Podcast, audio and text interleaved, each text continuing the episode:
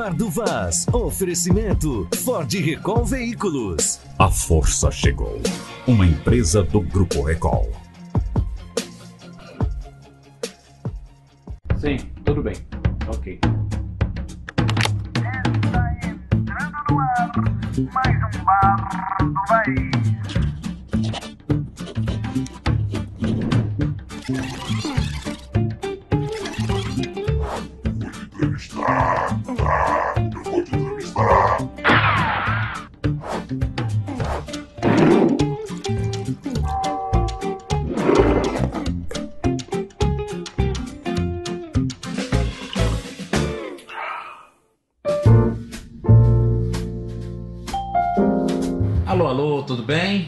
Aqui estamos nós com mais um Bar do Vaz. Hoje, com uma figura ilustre, eu estou recebendo a visita aqui do Procurador de Justiça, Dr. Oswaldo de Albuquerque Lima, que foi agora recém-escolhido para fazer parte do Conselho Nacional do Ministério Público e nada mais, nada menos do que virou o ouvidor nacional desse Ministério Público. Tudo bem, doutor? Tudo bom, vai? Quanta honra, tá? quanto prazer te receber aqui. Pra... Fazia tempo né, que a gente não conversava. Fazia já um tempinho mesmo, Agora né? conversando com você, com já numa posição bem melhor. Você agora é ouvidor nacional do Ministério Público. É, eu, uma satisfação muito grande, primeiro, retornar aqui com você. Estava devendo essa Obrigado. visita para você já há um tempo, né? Mas devido a esses compromissos, correrias aí, inclusive relativos a essa escolha para o cargo de Conselheiro Nacional do Ministério Público, somente agora a gente está vindo. Mas o tempo, como, como- se diz, o tempo é o senhor da razão, né? A gente vem agora já nessa qualidade até de ouvidor nacional. Primeiro vem a expectativa de ser, Isso. depois vem a surpresa de ser o escolhido. Isso. A ficha já caiu? Já sim, porque a gente estava preparado. Né? É, a partir do momento em que, bem lá atrás, cogitaram comigo os colegas procuradores gerais de diversos ministérios públicos acerca da possibilidade de eu concorrer a uma das vagas de representante do Ministério Público dos Estados eh, no Conselho Nacional, eu comecei sim toda uma preparação para que eu pudesse estar ocupando eh, este cargo e bem me desempenhando das funções a ele inerentes. To- Todos os ministérios públicos estaduais indicam o nome ou alguns preferem não indicar, preferem apoiar? Como é que funciona, doutor? Olha, quando se está no processo de escolha, nós tivemos agora uma nova escolha de, um, de uma nova colega, a doutora Ediene, da Bahia, que vai também compor, se Deus quiser, o colegiado. É, há uma eleição no Conselho Nacional de Procuradores Gerais, o CNPG. Cada Ministério Público pode indicar um, um nome que vai concorrer. Alguns nem indicam. Né? E há todo um trabalho de uma eleição, uma eleição colegiada. Nessa eleição colegiada, normalmente são três nomes. Nós tivemos agora uma situação eh, diferenciada em virtude da necessidade de substituição do nome do nosso amigo, colega, doutor Lauro, eh, de Goiás, que não teve o seu nome aprovado pelo plenário do Senado e ocasionou a necessidade de uma nova eleição o Ah, me CNPG. explica isso. Todo mundo acha que é fácil, é chegar, botar um nome e já tá lá, se escolhe. Não é bem assim, né? Não, não, não, porque é o Ministério Público Brasileiro. Né? O, o- o Conselho Nacional de Procuradores Gerais representa todo o, o- colegiado de procuradores gerais dos Ministérios Públicos dos estados e da União, os ramos da União e os demais Ministérios Públicos estaduais. Há todo um processo de escolha, toda, todo um diálogo que acontece, porque nós somos, no âmbito do Estado, dos, dos Ministérios Públicos estaduais, apenas três representantes das 26 unidades da federação. Então, para nós aqui do Acre, é uma honra muito grande poder ter um representante nosso compondo o Conselho Nacional do Ministério Público. Após a escolha perante o colegiado de procuradores gerais, o nome vai ao Senado, os nomes vão ao Senado, passam por uma sabatina na Comissão de Constituição e Justiça do Senado, que não é fácil.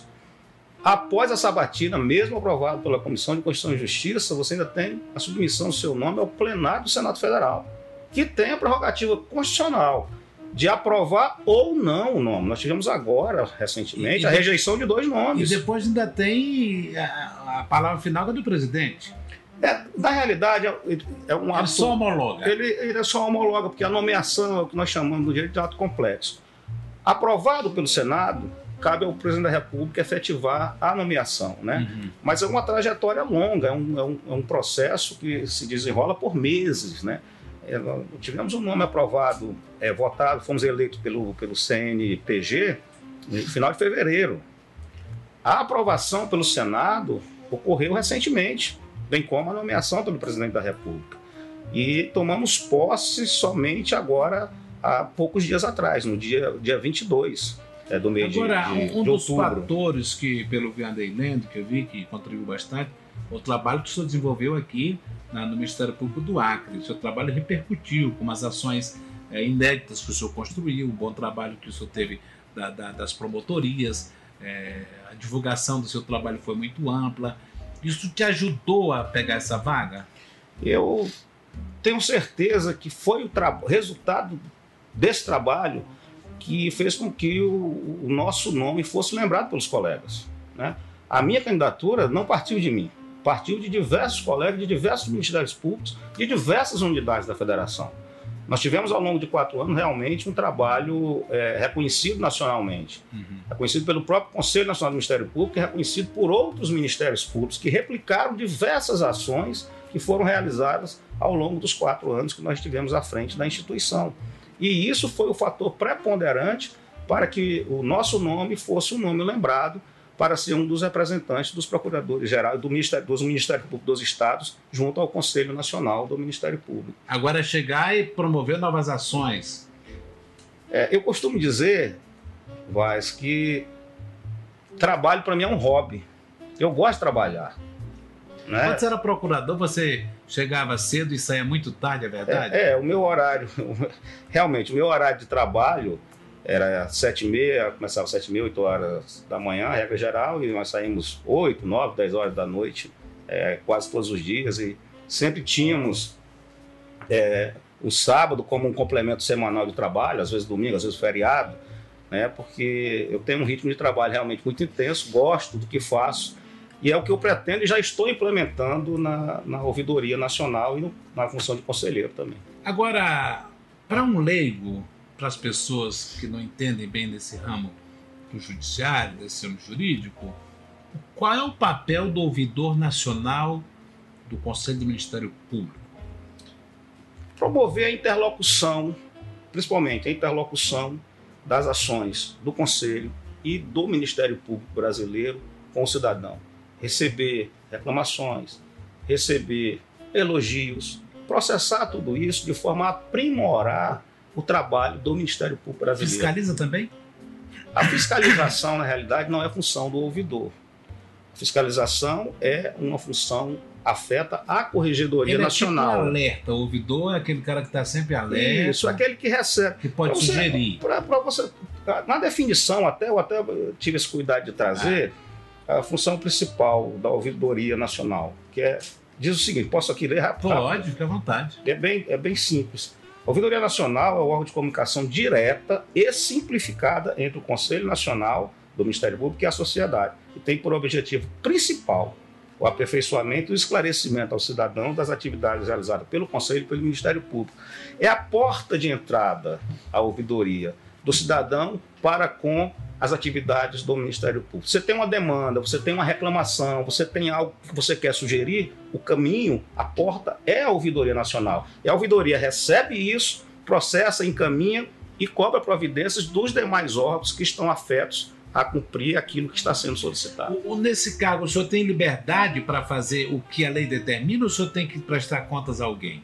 Eu tenho que prestar contas, mas como vocês. É, é, Não, assim, o, o senhor pode fiscalizar sem se preocupar se é o A, se é o B, se é o C, o senhor pode sugerir, o senhor pode mandar corrigir, o senhor pode ouvir as várias denúncias todas as denúncias. É, é- é o canal de comunicação e direta. encaminhá-las. Posso fazer o encaminhamento, devo fazer o encaminhamento de todas as demandas, denúncias, reclamações que chegarem. O caminho é a ouvidoria. Independente de quem está sendo reclamado. Independente de quem está sendo reclamado, no âmbito da instituição. A ouvidoria é um órgão interno para ouvir reclamações a respeito do trabalho, do sistema de funcionamento do Ministério Público como um todo. Ela ouve mais a sociedade, ouve também quem está envolvido para tentar equilibrar. Todas as partes, todas as pessoas todo e qualquer cidadão pode chegar e fazer qualquer reclamação, assim como também elogios, Aham. Sugestões para o aperfeiçoamento do trabalho. Pode chegar, deve chegar à ouvidoria. Nós temos a ouvidoria nacional, assim como em cada unidade do Ministério Público, de cada unidade da federação, nós temos uma ouvidoria estadual também. Doutor, no critério de confiabilidade é, perante a população, o Ministério está bem encaixado? Ele, ele, ele tem uma boa, um, um- um bom reconhecimento por parte da população? Olha, eu lembro de uma pesquisa que foi realizada ainda quando estávamos à frente da Procuradoria Geral.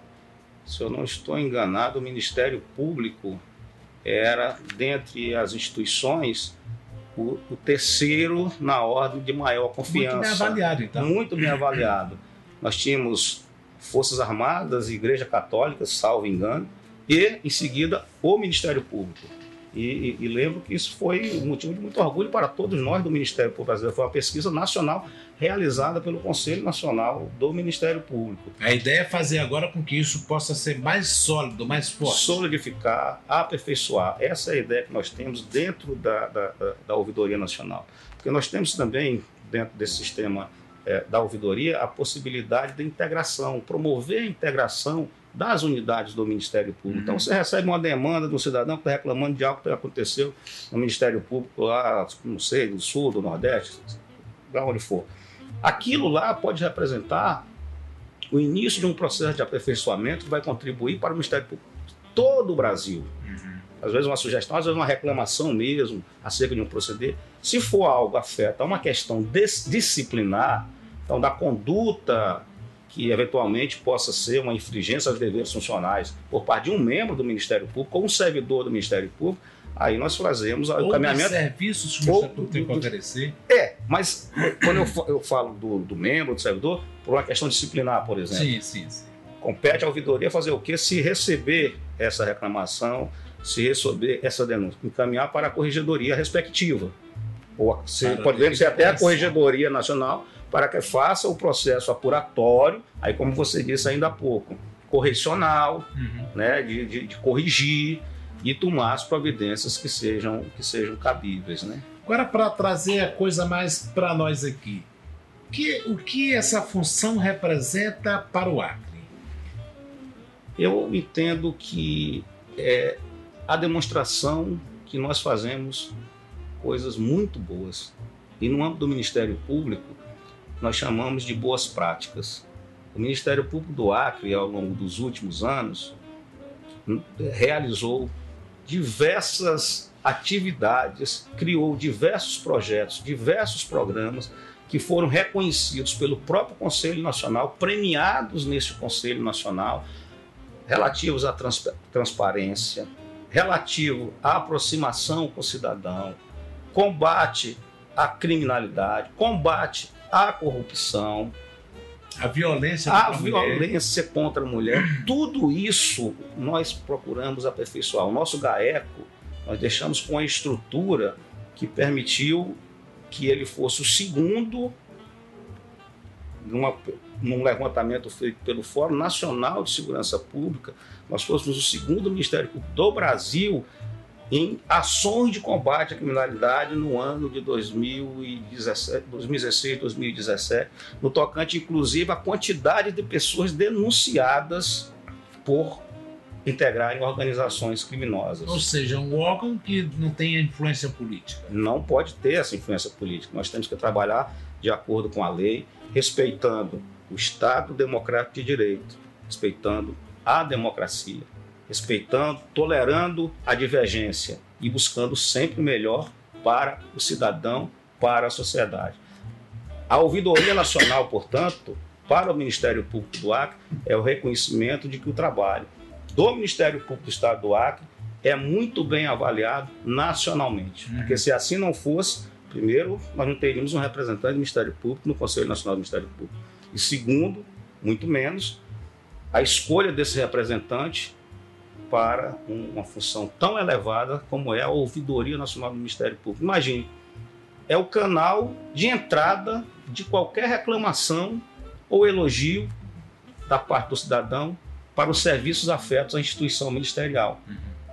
dentro da República.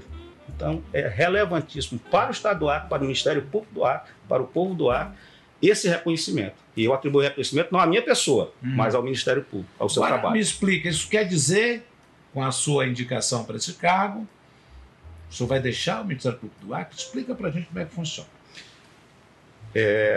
Existem é, duas possibilidades quando você assume o cargo de conselheiro nacional.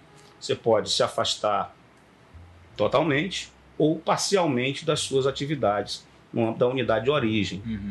Eu, a princípio, é, escolhi, optei por me afastar parcialmente. Significa dizer o quê? Que eu continuo a exercer minhas atividades no âmbito aqui do Ministério Público de forma parcial, com exclusão da, da distribuição processual, porque não há como compatibilizar essa atividade com a atividade do Conselho do Conselho Nacional e principalmente agora com a atividade de ouvidor nacional. Então, eu não me afasto totalmente do Ministério Público do Acre. Continua membro do Ministério Acre. membro, continuo podendo é, atuar nas sessões colegiadas da instituição, continuo podendo contribuir diretamente com o trabalho é, do Ministério Público do Estado do Acre. Agora, a que se deve esse sucesso todo de acrianos que se deram bem e que chegam em Brasília e que fazem sucesso, principalmente na área jurídica? Trabalho sério, muita dedicação, trabalhar com lealdade e responsabilidade, cumprir suas funções de forma digna, pensando no bem-estar coletivo, no bem-estar do próximo, no bem-estar da sociedade, servindo ao cidadão. Aqui, quando nós estávamos à frente da Procuradoria-Geral do Ministério Público nós criamos um programa chamado Viver para Servir que era a demonstração para o público interno que nós tínhamos que nos dedicar ao próximo lá fora. E aí nós buscamos cuidar bem do povo de dentro, o cuidar. Dentro do trabalho que realizamos, nós, nós não, não- a nossa o, o verbo que eu procurava, que eu procurei utilizar, não era simplesmente o, o de administrar, mas o de cuidar. Cuidar bem Só da instituição para cuidar cuida bem, da sua casa, cuida bem da casa dos com outros. toda daquilo certeza, pode contribuir, Delega ele. pode contribuir cada vez mais para cuidar melhor daquele que mais necessita, daquele que nos paga. É o servir, é o servir ao próximo mesmo, Uhum. né? E, no, no meu entendimento, essa é a regra que mais vale e que deve ser seguida. O seu mandato passa a contar a partir de fevereiro, quando começaram as discussões do nome, ou a partir de agora, quando o senhor foi Não, foi a nomeado? partir da posse, da posse. A posse aconteceu dia 22, dia 22 agora de outubro. Então é dois anos a partir de agora. O que é que o Oswaldinho leva para Brasília? a vontade de continuar servindo, de fazer o bem, de contribuir não só por um ato melhor, para um Brasil cada vez melhor. Oswaldinho leva também a camisa do Vasco ou não? Sempre. a camisa do Vasco está sempre no meu corpo. Doutor, prazer grande conversar contigo. Felicidade, boa sorte, sucesso. Sei que o senhor vai fazer o que for melhor. E continue representando bem o nome do Acre. Nós, acreanos, nos orgulhamos dessas pessoas que são nomeadas, indicadas para nos representar. E com certeza o seu nome foi uma bela de uma escolha. Eu só tenho a agradecer, agradecer a você por poder estar mais uma vez aqui, prestando contas ao povo do nosso estado, à nossa família acriana, e dizer do meu compromisso, reafirmando o meu compromisso de bem servir a todos vocês por um Acre melhor, por um Brasil cada vez mais aperfeiçoado, evoluído, que possa trazer o bem-estar para aquele que mais necessita, que é o nosso cidadão. Muito obrigado. Obrigado.